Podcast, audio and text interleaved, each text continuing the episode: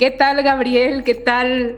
Eh, mucho gusto en saludarlos a todos. Estoy muy contenta de compartir con ustedes un capítulo más de este podcast, afortunadamente con Valeria Arellano, una innovación de este año.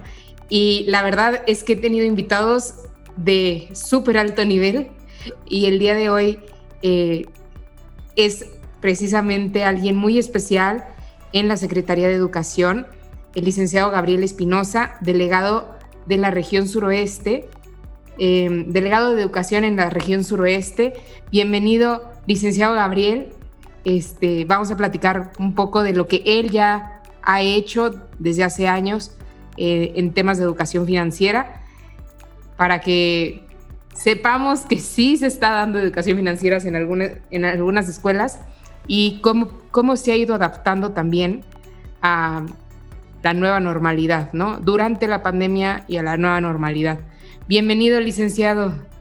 Valeria, qué gusto saludarte. Muchísimas gracias por la invitación. Pues sí, para mí es de verdad un, placer compartir este espacio contigo. Gracias por la invitación y platicar lo que se ha hecho. ¿eh? Bien lo comentas tú, luego se piensa que, que la educación financiera es un tema no abordado todavía en las escuelas y menos en las escuelas públicas, que es el caso de, eh, principalmente nosotros donde comenzamos a trabajar este proyecto, y, que lo puedan conocer, pero no solo conocer. Me parece que es importante que si a alguien le hace sentido, lo pueda replicar. Ya cuando les platiquemos cómo lo hicimos, se van a dar cuenta que es, no es nada del otro mundo, un, con resultados extraordinarios, pero con esfuerzos muy cotidianos. Y eso me parece que tiene una relevancia adicional es una conversación padrísima entre una emprendedora y un delegado de educación, que seguramente la mayoría de las personas que nos escuchan no tienen ni idea qué significa un delegado de educación, eh, pero que, en esta sinergia ahora le voy a pedir al licenciado que se presente y que nos explique un poco de esta estructura eh, de la que todos participamos finalmente. Eh, pero ha sido una sinergia muy padre, porque muy innovadora, porque precisamente un emprendimiento que puede avanzar rápido, yo lo platico mucho con mis alumnos de emprendimiento, un emprendimiento pequeño puede avanzar más rápido y puede hacer cambios y puede hacer pruebas. Y un eh, organismo grande, como puede ser una empresa grande, en este caso eh, la Secretaría de Educación, ¿no? que es grande, pues para hacer un cambio necesitas mover muchísimos elementos. Entonces es difícil que en estructuras grandes se dé innovación eh, de la noche a la mañana. Sin embargo, este ejemplo nos puede servir a muchos para saber cómo se puede ir implementando y eh, estos, nuevos, estos cambios, sobre todo ahora con la nueva normalidad. Todos tenemos que innovar, todos. Entonces, pues creo que puede ser útil en muchísimos sentidos. Eh, así que, licenciado, nos podría platicar, a ver, ¿qué, es, qué es, un delegado de educación? ¿Y qué se come esto de la delegación regional? Bueno, yo les platico que la delegación regional forma parte de la estructura de la Secretaría de Educación, que a su vez forma parte de, la estructura de gobierno del Estado de Guanajuato. El señor gobernador encabeza el esfuerzo de todo, de todo gobierno. La Secretaría de Educación, para poder atender el, sistema educativo, está dividido en ocho regiones el Estado de Guanajuato. En mi caso me toca trabajar en la región suroeste, encabezar los esfuerzos de la región suroeste, que abarca seis municipios. Irapuato, Pueblo Nuevo, Guanímaro, Abasolo, Pénjamo y Cuerámaro. Como referencia para los que están más allá de las fronteras del estado, en Pénjamo es en donde nace Don Miguel Hidalgo y Costilla, el padre de la patria. Ahí lo tenemos. Nada más y nada menos. Nada más, nada más, pues, digo, para, así como para abrir boca. Trabajamos casi con 200 mil alumnos en 1.614 escuelas y aproximadamente son 7.700 maestros los que están a nuestro cargo en todas las escuelas de la región. Entonces, este es como el, en números, el tamaño de la, de la delegación regional. Reitero, dependemos de la Secretaría de Educación, encabezada por el maestro Jorge Hernández. ¿Siete mil maestros a cargo de cuántos alumnos, Gabriel? Casi 200 mil alumnos. 200 mil alumnos. Y solamente es una delegación de ocho del estado de Guanajuato. Cada estado eh, se divide en diferentes delegaciones, en diferente número de delegaciones, Gabriel? Lo que pasa es que cada estado tiene como su propia estructura. Hay algunos estados que tienen un modelo muy similar al nuestro, donde están divididos territorialmente. Hay otros que están divididos por nivel. Fíjate, hay estados en donde en lugar de hablar de una delegación que atiende todos los niveles en una región, más bien dicen hay un responsable de primarias, hay otro responsable de preescolar, hay otro responsable de secundaria y sucesivamente. Entonces, en el caso de la región, del Estado, perdón, y que me parece que es un modelo muy afortunado, es que nos permite en este esquema territorial combinar esfuerzos de diferentes niveles al mismo tiempo, como lo vamos a ver en el caso específico de afortunadamente. Es impresionante el alcance que puede tener y, la magnitud, o sea, para que dimensionemos cuántos alumnos, cuántos niños eh, están ahorita en las escuelas y cómo a través de una buena estrategia pues se puede llegar a todos ellos. ¿No? Em, quiero platicarles brevemente antes de que entremos de lleno al tema de cómo le hicimos, em, cómo nos conocimos, ¿no? cómo nos conocimos. Ustedes saben que el primer año yo participé en un concurso en Canadá. Eh, eran tres rondas. En la segunda iba a primer lugar. Siempre lo cuento. Bueno, muchas veces lo cuento. Eh, primera ronda, primer lugar, segunda ronda, primer lugar. Y entonces para pasar a la final me dicen, para que ganes la final, eh, necesitas demostrar que tienes capacidad de producción masiva, difusión masiva y distribución masiva. Y yo dije, Dios, o sea, ¿cómo hago eso? Y entonces, pues tal cual lo puse en mi Facebook, oigan, estoy en este concurso en Canadá y me estén pidiendo esto. Si alguien sabe quién me puede ayudar, pues estaría fenomenal, ¿no? Y entonces así, entre el contacto, el contacto, el contacto, eh, llegué a conocer a Gabriel. Nos conocimos en... ¿En dónde nos conocimos, Gabriel? En unos tacos. en unos tacos. Exactamente, en un puesto de tacos este, nos conocimos. Em, también muy afortunado, y esto lo cuento, digo, como anécdota, pero también para que se den cuenta de las herramientas que usé. Facebook, que seguramente todo todo mundo tiene y si no tienes lo puedes abrir, o sea, no te cuesta nada, y un puesto de tacos, o sea, ni siquiera fue, no sé, una gran oficina, ¿no? Este, en una ciudad que ni siquiera era la mía, así que sí se puede hacer y sí, cuando te encuentras con las personas indicadas, pues surgen, surgen nuevas sinergias y oportunidades. Eh, Cuéntales si quieres tú ahí, ¿cómo, cómo, fue, cómo fue el encuentro, Gabrielo? ¿Qué impresión tuviste? Pues era como, como conocer un proyecto del que sabía poco, pero que me hacía mucho sentido ver qué, pudiera beneficiar a nuestros niños y niñas. Luego ha sido como un poco la lógica de, de un servidor y de la propia Secretaría de Educación. Estar permanentemente buscando alianzas y permanentemente buscando cosas nuevas que llevar a las escuelas. Entonces, cuando a mí una amiga común me comenta de, tu caso, sí, em, dije, vale la pena, yo creo que vale la pena ir y conocer. Y mira, si no aplica, pues no aplicó, o sea, despegado estaba. Sí, sí. Y, fue conocerte de entrada, ver a una Valeria apasionada con su, con su proyecto. O sea, que me parece que ese es un factor determinante en, en la venta de los proyectos, el tener pasión por lo que haces. Y cuando me comienzas a platicar, tú lo empiezas a ver en términos de educación financiera y yo lo empiezo a ver en términos de valores y de desarrollo de competencias blandas en los alumnos. Y es como empezamos a ver, yo recuerdo que salí con mi primer, con mi primer juego. Este, juego que, después desapareció. que, me acuerdo que te decía, oye, ¿tres como para que me vendas uno? Y te, te hizo raro, le dije, sí, yo lo quiero probar. O sea, si yo compro el juego, lo quiero probar en mi casa y saber que efectivamente tiene sentido. Que ya platicaré cómo lo fuimos probando con diferentes actores, pero en esa taquería, que recuerdo que iba con mi hijo Diego, además era un sábado, ustedes dirán, bueno, ¿y por qué no la recibí en la oficina? Era un sábado. Era un sábado en donde había como el margen de que ella venía a Puato y le dije yo a mi, a mi chiquillo, oye, vámonos, ¿me acompañas? Nos fuimos a la taquería, salí con mi juego y así es como nace esta alianza que a partir de los días, la semana, los meses, y hoy me atrevo a decir de los años, nos ha permitido ir amarrando cosas de manera permanente. Exactamente, para que se ubiquen en el tiempo, esto fue como septiembre de 2018 más o menos, entre agosto y septiembre de 2018, justo cuando yo iba empezando, o sea, fue 10 meses después de que, de que afortunadamente nació, ¿no?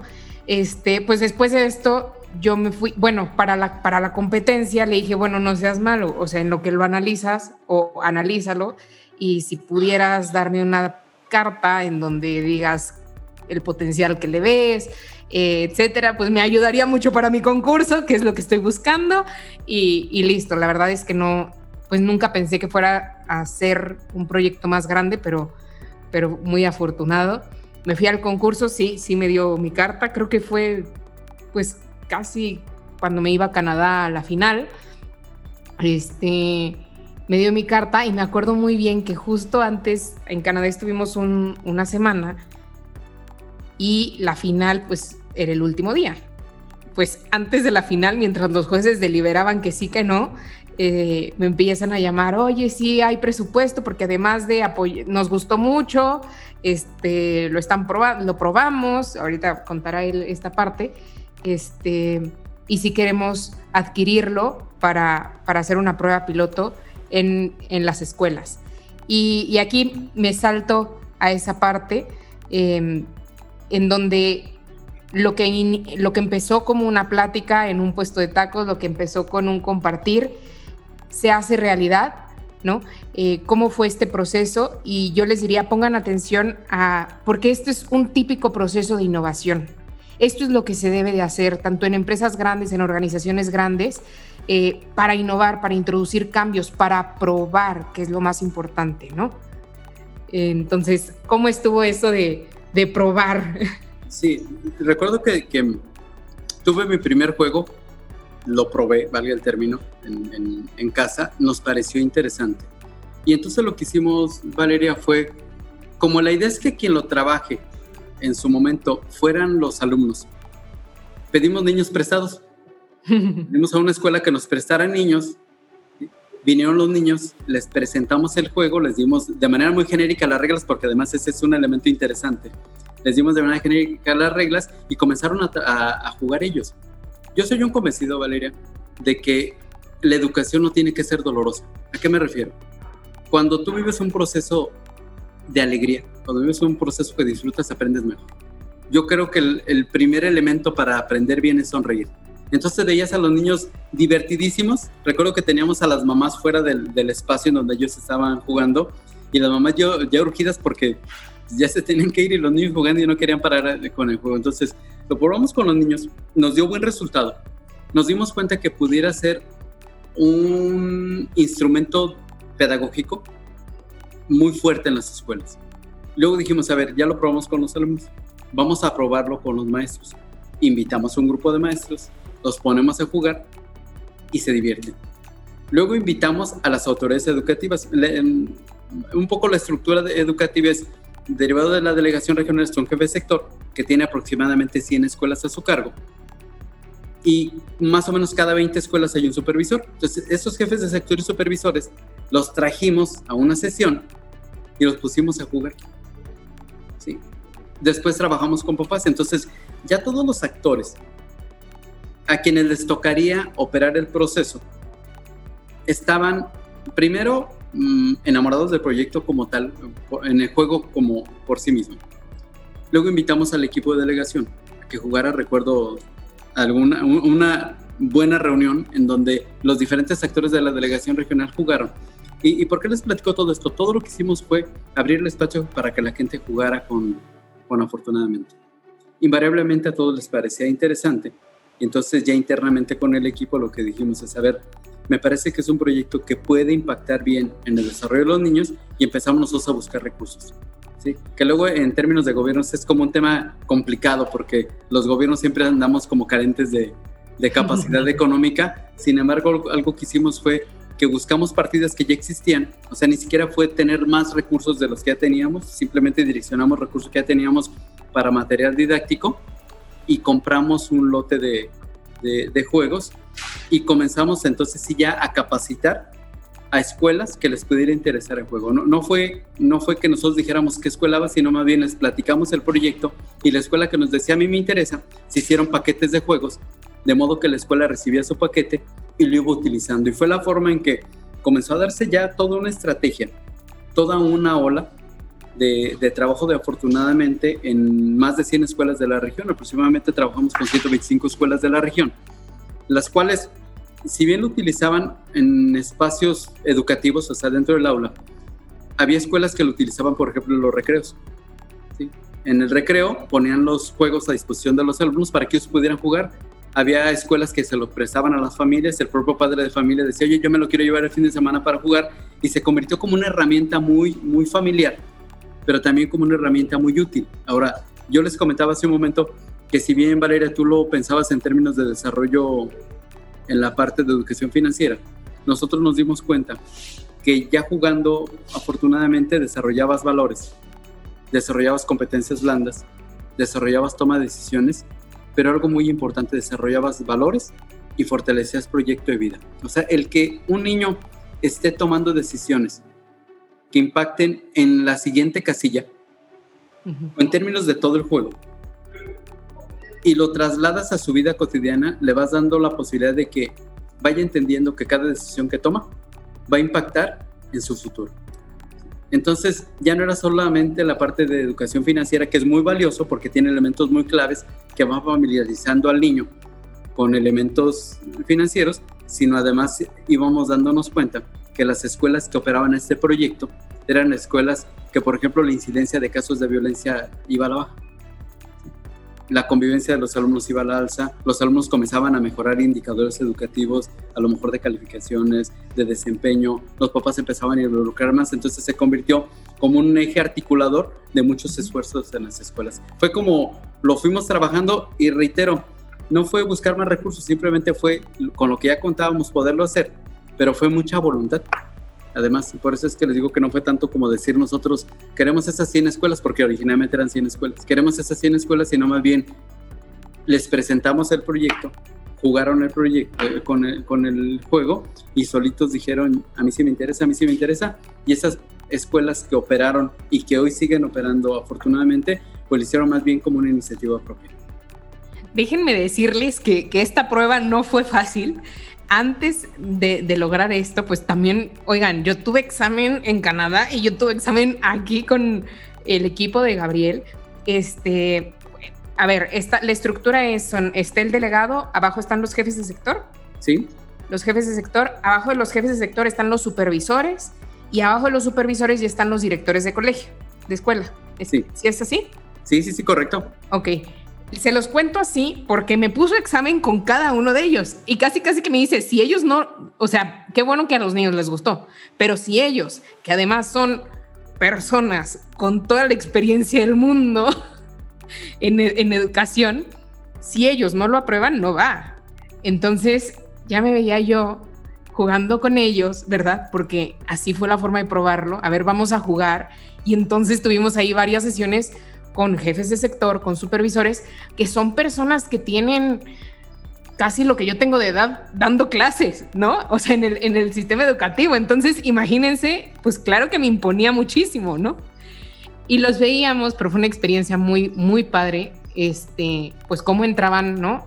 Muy analíticos, muy a la sesión, ¿no? O sea, muy a lo que venían, pues su reunión convocada por el delegado, algunos con pendientes, como todos cuando tenemos juntas, ¿no?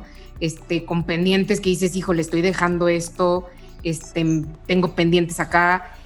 Y después de dos horas, ¿no? De juego y diversión, bueno, aquello parecía, todo el mundo pasaba, volteaba y decía, ¿qué están haciendo, no? O sea, gente gritando, carcajeándose, echando porras, aplaudiendo, porque pues la, la dinámica del juego, ¿no? Este, fue, creo que fue algo muy acertado eh, yo se lo platiqué a los, cuando estuve en Shark Tank, esto fue antes, fue casi, sí, fue más o menos por la, por la etapa en la que fui con Shark Tank. Y, y, Arturo Elías y este Rodrigo Herrera me decían, bueno, sobre todo Arturo me decía, no, pues no me gustó, no, lo único, me gusta el negocio, lo que no me gusta es que lo hayas implementado con gobierno, no sé por qué, pero le dije, es la mejor manera en cómo podemos llegar a los niños porque está capacitada toda la estructura. Entonces, con la excusa de llegar al alumno, estás llegando al supervisor, al jefe de sector, a los, a los directores, a los maestros, y bueno, ahorita hablaremos del, tema de familia, pero esa estructura hizo que, fuera muy fuerte la implementación, ¿no? Em, y, un elemento que rescato de lo que comentaba Gabriel es la libertad. O sea, él presentó, así como a mí me puso a prueba, a ellos les dijo, están estos recursos, ustedes supervisores que tienen a cargo sus escuelas, elijan a qué escuelas quieren asignarle estos recursos y si quieren, ¿no?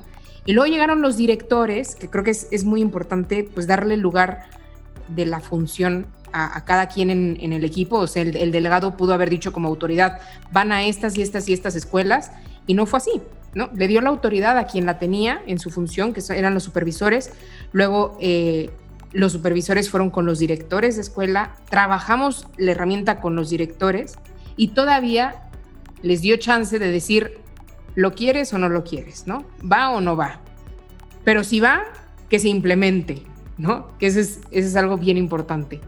Este, y, y esa voluntad, vamos a decir, yo lo quisiera llamar como esa libertad de abrazar un proyecto, hizo precisamente que se implementara y que tuviera los resultados que ha tenido. Eh, incluso hablando de recursos, de optimización de recursos, no nada más el recurso necesario es el, dinero, también es el tiempo. Y en temas de colegios y escuelas eh, es el más escaso, ¿no? O sea, nunca hay tiempo porque siempre hay proyectos, eventos, eh, una currícula que, que llenar. Y quiero compartir aquí una, una experiencia que compartió una de las directoras, porque después de esto evaluamos, evidentemente evaluamos, a ver, ¿se implementó o no se implementó? ¿Qué cosas buenas funcionaron? ¿Qué, qué, funcionó? ¿Qué no funcionó? ¿Qué vamos a corregir? ¿Qué podemos mejorar? Y una de las directoras decía, yo no tenía tiempo, o sea, no tuve tiempo de capacitar a mis maestros. Entonces llamé a seis chiquillos, a seis chiquillos de sexto de primaria, y este, fueron a mi oficina y les di un juego de mesa a cada uno. Y les dije, este fin de semana les voy a dar este, este juego de mesa. Y este fin de semana les doy la tarea de que lo jueguen, eh, lo estudien, porque ustedes son los que van a capacitar a toda la escuela. Y así fue.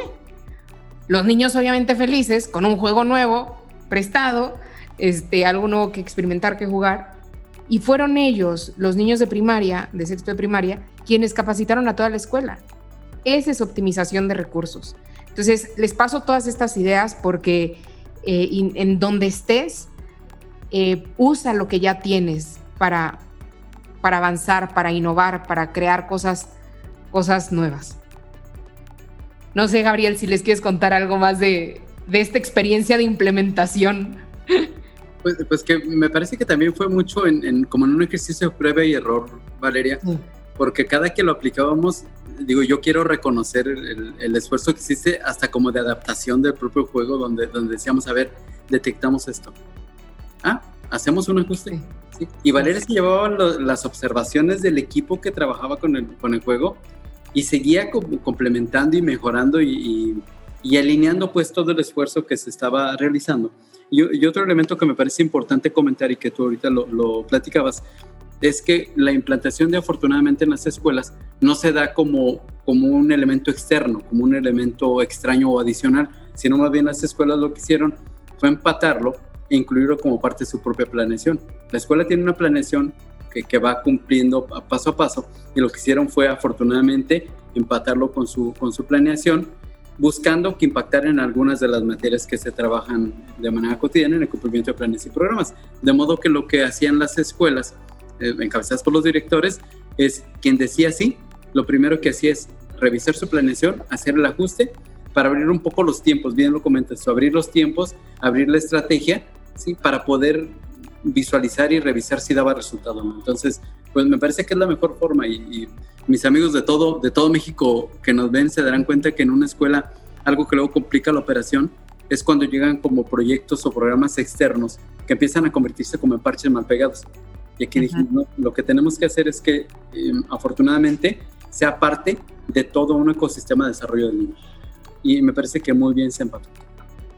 Sí, definitivamente yo que he trabajado en colegios es, es algo difícil, ¿no? Este, lo que tú lo expresaste perfectamente, son parches mal pegados que al final ni terminas el libro, ni terminas el juego, ni terminas lo que tenías que hacer y la maestra queda toda frustrada, ¿no? Este, o el profesor queda queda frustrado porque no cumple a la perfección con esto. Y el juego precisamente lo diseñé considerando esto, ¿no?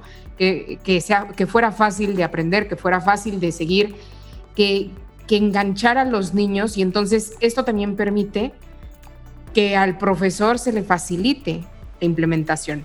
Pero bueno, quisiera platicar también Gabriel, que nos contaras por qué, qué hiciste con los papás, de dónde nació esa idea, porque no nada más trabajaste con, con las escuelas, que es pues lo que te toca, ¿no? O sea, ese es tu deber ser y, ahí está, ¿no? Pero diste un paso más allá, que la verdad quiero reconocer y sí me gustaría que lo compartieras porque hay muchísimos papás que nos están escuchando. Em, ¿cómo, ¿Cómo fue esa idea de involucrar a la familia en esta estrategia? Sí, bueno, si, me dejas como comentario, que me, parece que tú lo harás como de mejor manera. Afortunadamente es un juego que esté enfocado mm, a un esquema en el cual tú vas avanzando, tiras los dados, vas avanzando por, por casillas y en cada casilla se van encontrando retos o, se van encontrando actividades o temas que tienes que decidir. Muchos muy enfocados al tema de, de desarrollo financiero, pero muchos también enfocados al tema de formación de valores. Entonces, algo que nosotros partimos de como hipótesis de trabajo es que el niño viene de un entorno familiar y la escuela es el espacio en donde combinas 35, 40 personalidades diferentes. Y si lográbamos que, que esa sintonía valoral o sintonía de conciencia se generara desde la casa, iba a ser mucho más fácil para el maestro trabajar en el aula. Fue como se abrió la posibilidad y yo te voy a decir que si bien fue como una iniciativa de, desde la parte de la gestión regional, quien realmente lo operó y lo encontró mucho fruto fueron los propios directores, que empezaron, por ejemplo, a prestar juegos. Ese fin de semana, llévese el juego, señora. Sin ningún problema, el lunes me lo trae porque yo lo utilizo el lunes, pero el fin de semana lo tiene usted. Entonces nos empezamos a dar cuenta de que las familias realmente veían, afortunadamente, no como un material educativo de trabajo, sino como un juego que no les costaba, que se los prestaba la escuela y con el cual podían trabajar sábado y domingo. Entonces, digo, ¿por qué lo digo en esos términos? Porque alguien estará pensando, es que es material de trabajo, es material educativo, es un juego la gente aprende divirtiéndose. Y lo que tú comentas de que pasaba la gente y nos veía todos carcajeando y gritando, pues la verdad es que más de uno pudo haber dicho que estábamos medio locos, pero, pero esa es la mejor forma de aprender. Y, era, y fue como empezamos a involucrar a papás. Hoy los papás, las familias decidieron comprar sus propios juegos. Tengo, tengo experiencias de las familias que dijeron, a mí me interesa tener ese juego como parte de mi desarrollo de mis niños. Y entonces ya no lo pido prestado sábado y domingo yo voy y compro el juego, yo pido mi juego y, es un juego que se convierte como cualquier otro, como pudieran ser, no sé, las damas chinas, la OCA o cualquier otro juego en familia, lo hacen con afortunadamente. Y que me parece que es ya trascender a que se convierte en una herramienta no solo de desarrollo educativo, sino de desarrollo familiar.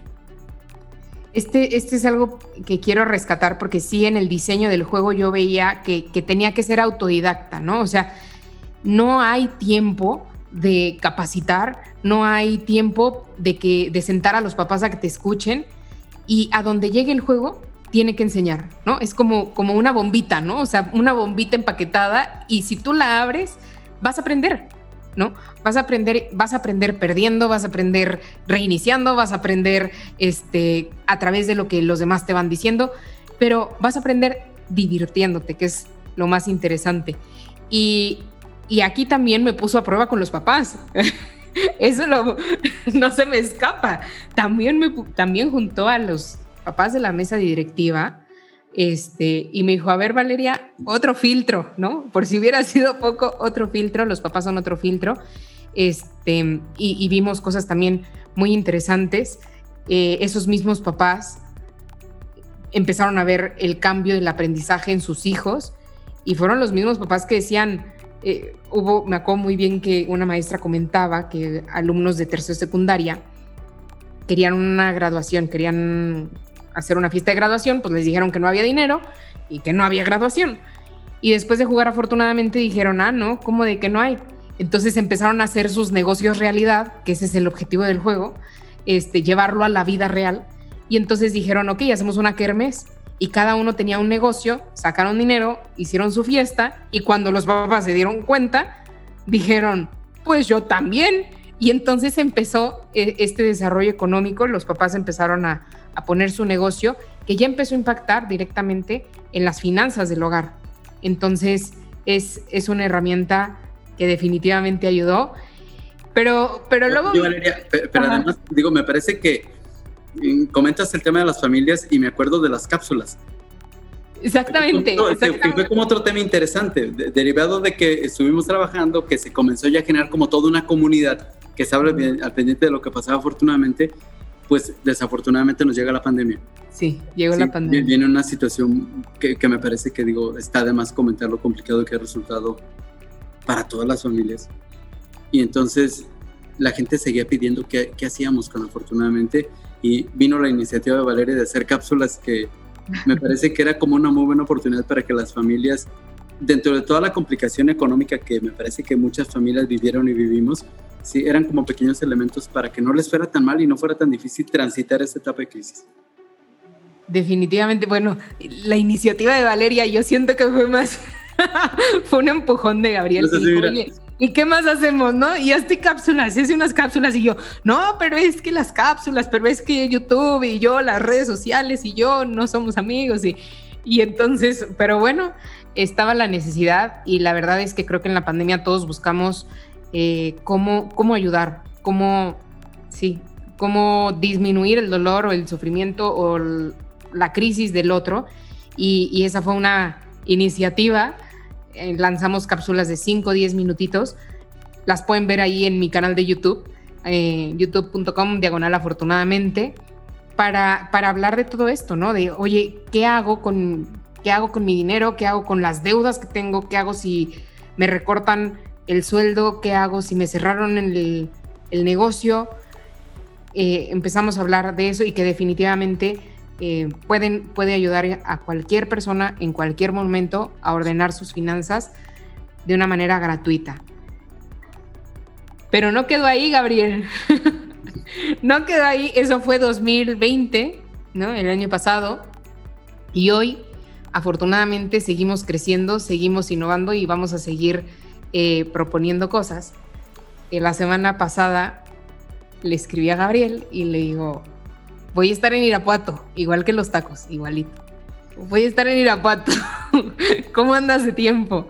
Y entonces me di una vuelta y este, como, como ustedes saben, y si no saben, aprovecho para, para comentarlo, hace más o menos tres, cuatro meses me, me contrataron en la CONDUCEF, la Comisión Nacional para la Defensa de los Usuarios de Servicios Financieros. Espero que no me haya faltado una palabra, pero bueno, este, que es como la Profeco de los bancos. Si no saben qué es, por ahí hay un capítulo en donde entrevisto al licenciado Oscar Rosado, para que conozcan más.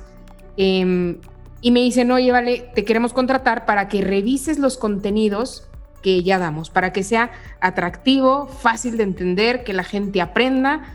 Este, sabemos que ya lo has hecho, entonces queremos que revises nuestros contenidos, que además son gratuitos, ¿no? Eh, entonces empezamos a trabajar ahí con, bueno, ahí llevo cuatro meses, en algunos casos revisando, en otros generando, eh, y bueno, por ahí saldrán cada vez más nuevas noticias. Y entonces veo a Gabriel y le digo, oye, ya que estoy trabajando con la Conducef, ¿por qué no les damos a los papás eh, estos cursos gratuitos? ¿No? Entonces hacemos un link entre la Conducef y la delegación y, les damos ya no nada más cápsulas, sino cursos, cursos grandes, cursos gratuitos, que puedan llegar a todos y que hayan pasado por esta revisión. Este, y bueno, pues en esas estamos, en esas estamos, ya vamos a tener, vamos a tener, o quizá tendremos, ya habremos tenido cuando salga este podcast, eh, esta reunión.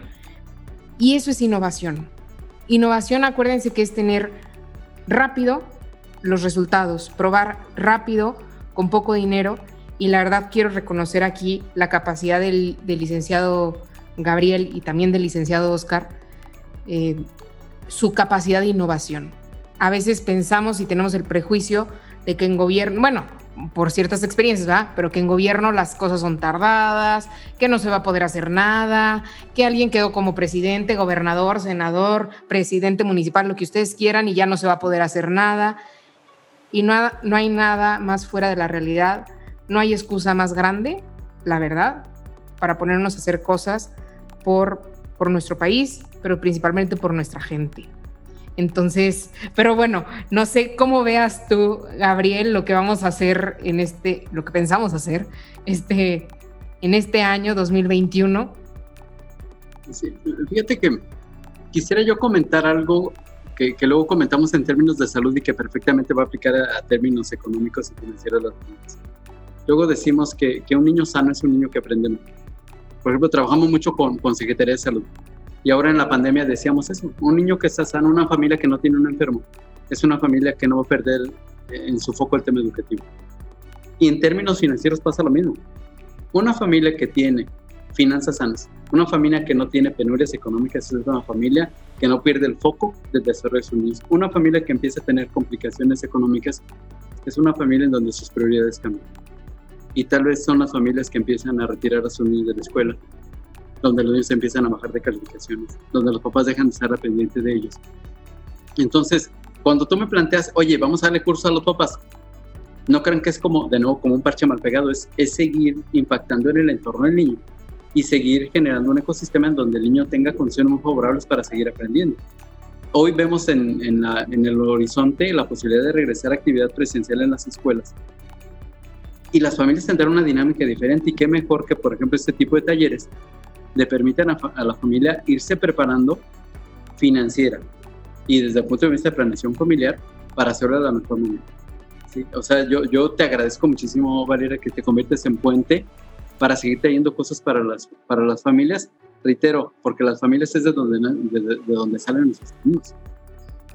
Definitivamente, imagínense cuando, cuando la escuela, todos y los que son papás, perdón, los que son maestros lo saben, uno como escuela puede educar y educar y educar. Y, si en la casa no te lavas las manos y si en la casa no sigues esos hábitos y, si en la casa no apagas la luz y no separas la basura, pues es muy difícil que el niño logre tener esos hábitos. Entonces, al contrario, cuando integramos a la familia, cuando hacemos equipo familia y escuela, el resultado en la formación del niño es muchísimo mejor, ¿no? Entonces, eso es, eso es parte de lo que vamos a hacer. Y otra gran noticia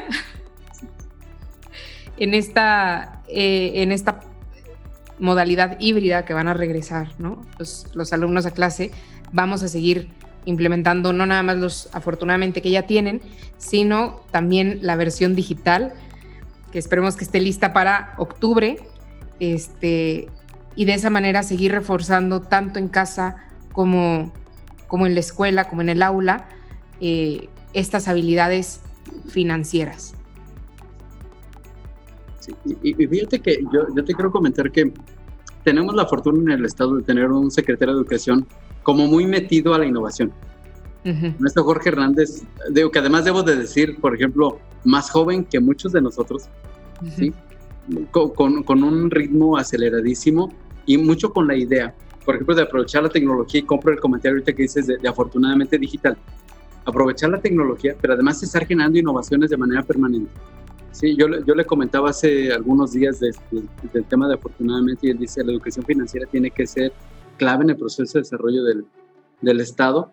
Entonces, por supuesto, yo creo que caímos también en blandito en términos de, que nuestra propia cabeza institucional trae mucho el compromiso de seguir haciendo cosas y seguramente cuando esté afortunadamente en digital le va a hacer mucho sentido también seguir impulsando el que se trabaje en las escuelas.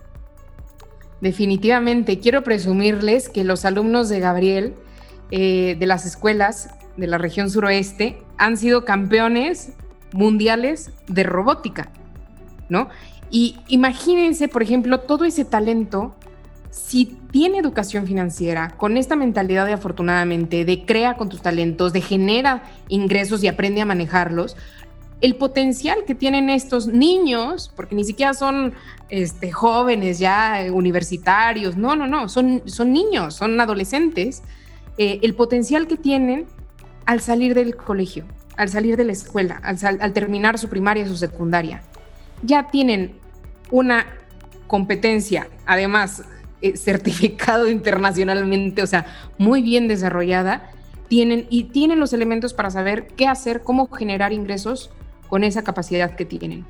Y creo que en casa tengan campeones de robótica o no, tienen, tienen niños artísticos, tienen niños eh, que saben matemáticas, que saben inglés, yo les he contado, algo que me permitió salirme, cambiar de trabajo para poder seguir creciendo, fue el ponerme a dar clases de inglés a niños de primaria y fue el inglés que aprendió en, el, en, la escuela cuando yo, yo estaba estudiando, cuando era niña. Y fueron las fracciones que yo estudié en quinto de primaria. Y eso me permitió ir creciendo en mi vida profesional, ¿no? Hacer esas transiciones. Entonces, en definitiva, estas herramientas van a complementar y van a vacunar el bienestar de sus hijos, de los niños eh, que tengan esta formación. Fíjate, Valeria, que digo, te agradezco el comentario, se siente bien bonito escucharlo, ¿verdad? Y, a lo mejor tiene sentido platicar como en términos de toda una estrategia macro. Sí, efectivamente tenemos cuatro años teniendo los campeones nacionales de robótica a nivel secundario y han ido a representar a México a China. Y hay un evento mundial de, de, robótica en China, les ha tocado irse a alumnos de, de, esta región, que debo de decir, de escuelas públicas, ¿sí? algunos de ellos de comunidades rurales, les ha, tocado, les ha tocado irse. ¿Y qué tiene que ver lo que pasa en robótica con lo que pasa en afortunadamente y lo que pasa con otros proyectos? Lo que pensamos es que el niño tiene que tener un desarrollo muy integral. ¿sí? Un niño para ser bueno en robótica tiene que tener buenos elementos de competencias blandas, ese liderazgo, toma de decisiones, comunicación, ¿sí? asunción de riesgos. Y con, con proyectos como afortunadamente mm, van desarrollando ese, ese, tipo de habilidades. O sea, un niño puede ser muy bueno manejando la tecnología, pero si se enfrenta a un entorno de mucho estrés y no lo sabe administrar, vano va a ser el esfuerzo que hizo en la parte técnica. Entonces, por eso es que empezamos a combinar diferentes elementos y afortunadamente se ha convertido pues, en, una herramienta que nos permite desarrollar esas competencias en los niños, que, que les toca entrar a competir en cosas técnicas, ya tienen un soporte emocional y, un desarrollo que le permite pues hacerlo de mejor manera. Entonces, sí, no está desvinculado un tema con otro y la idea es ir complementando diferentes proyectos que le permitan al niño ir desarrollando esas competencias de manera integral. Y mira, hoy hablamos de un campeón de robótica. Sí, estos niños que ganaron a nivel secundaria acaban de ganar a nivel preparatoria porque siguen trabajando juntos, pero yo me voy más allá, Valeria. A esos niños les va a ir bien en la vida. Sí. Exactamente. Sí, a ti como papá lo que, lo que más te mueve es que a tus hijos les vaya bien. Entonces decimos, si logramos que estos niños les fue bien en secundaria, les vaya bien en preparatoria, pero después les vaya bien en la vida, el sistema educativo tiene sentido.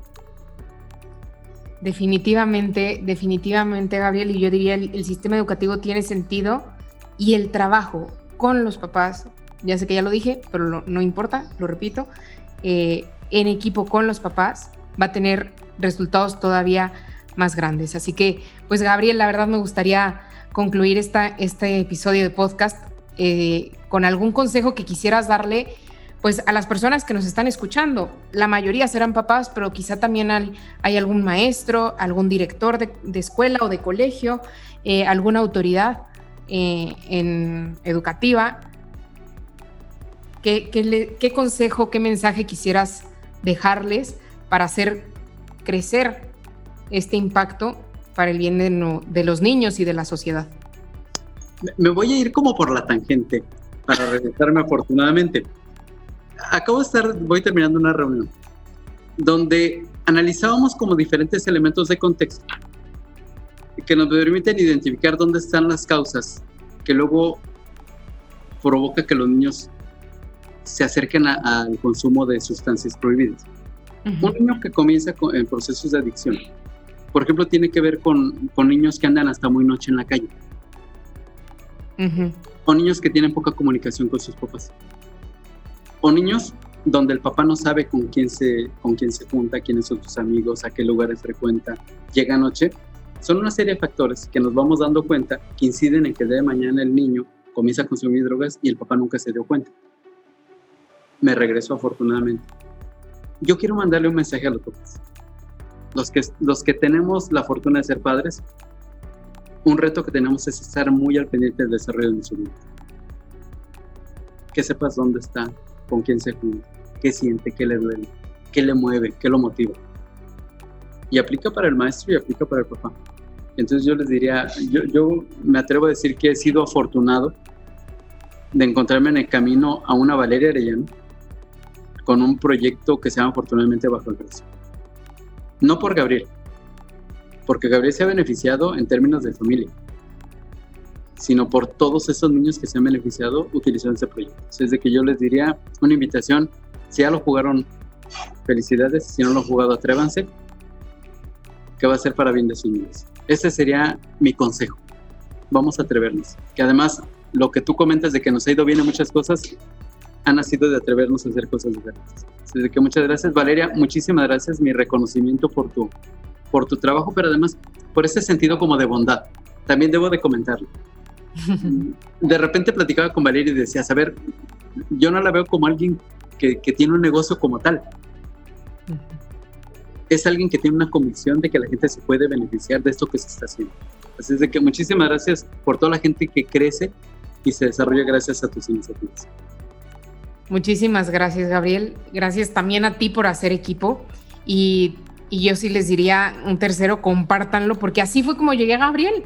Yo a Gabriel no lo conocía, ¿no? Fue alguien que me leyó y dijo, ay, yo conozco a alguien, ay, lo voy a presentar, este, ahí están mis redes sociales, en ese momento no tenía, ¿no? Este, públicas, pero, pero ahora sí ya está, afortunadamente, .mx, cualquiera puede tener contacto conmigo, si conoces a alguien, si sabes de alguien.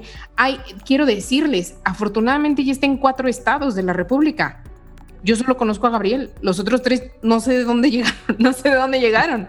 Entonces, si alguien los conoce, que fueron Michoacán, Jalisco y, y Oaxaca, este, además de Guanajuato, pues avísenle que lo que quieran, eh, aquí están las puertas abiertas para seguir creciendo, para ayudarles, para apoyarles en lo que necesiten y para replicar lo que ya hemos estado probando también en la región suroeste. Muchísimas gracias, Gabriel, por esta, por esta conversación. Creo que ha sido muy provechosa para todos. Y, bueno, pues bienvenidas todas las ideas, bienvenidos todos, eh, todas las iniciativas. Y gracias también a los Aprovecho para saludar a los jefes de sector, a los supervisores, a los directores que han confiado en, el proyecto y que ahí están los resultados. Muchísimas gracias. Gracias por la invitación, Valeria, y gracias por vernos como aliados. No, muchísimas gracias. Y pues seguimos, seguimos aquí listos para un episodio más en Afortunadamente con Valeria Villano. Muchísimas gracias. Que tengan bonito día.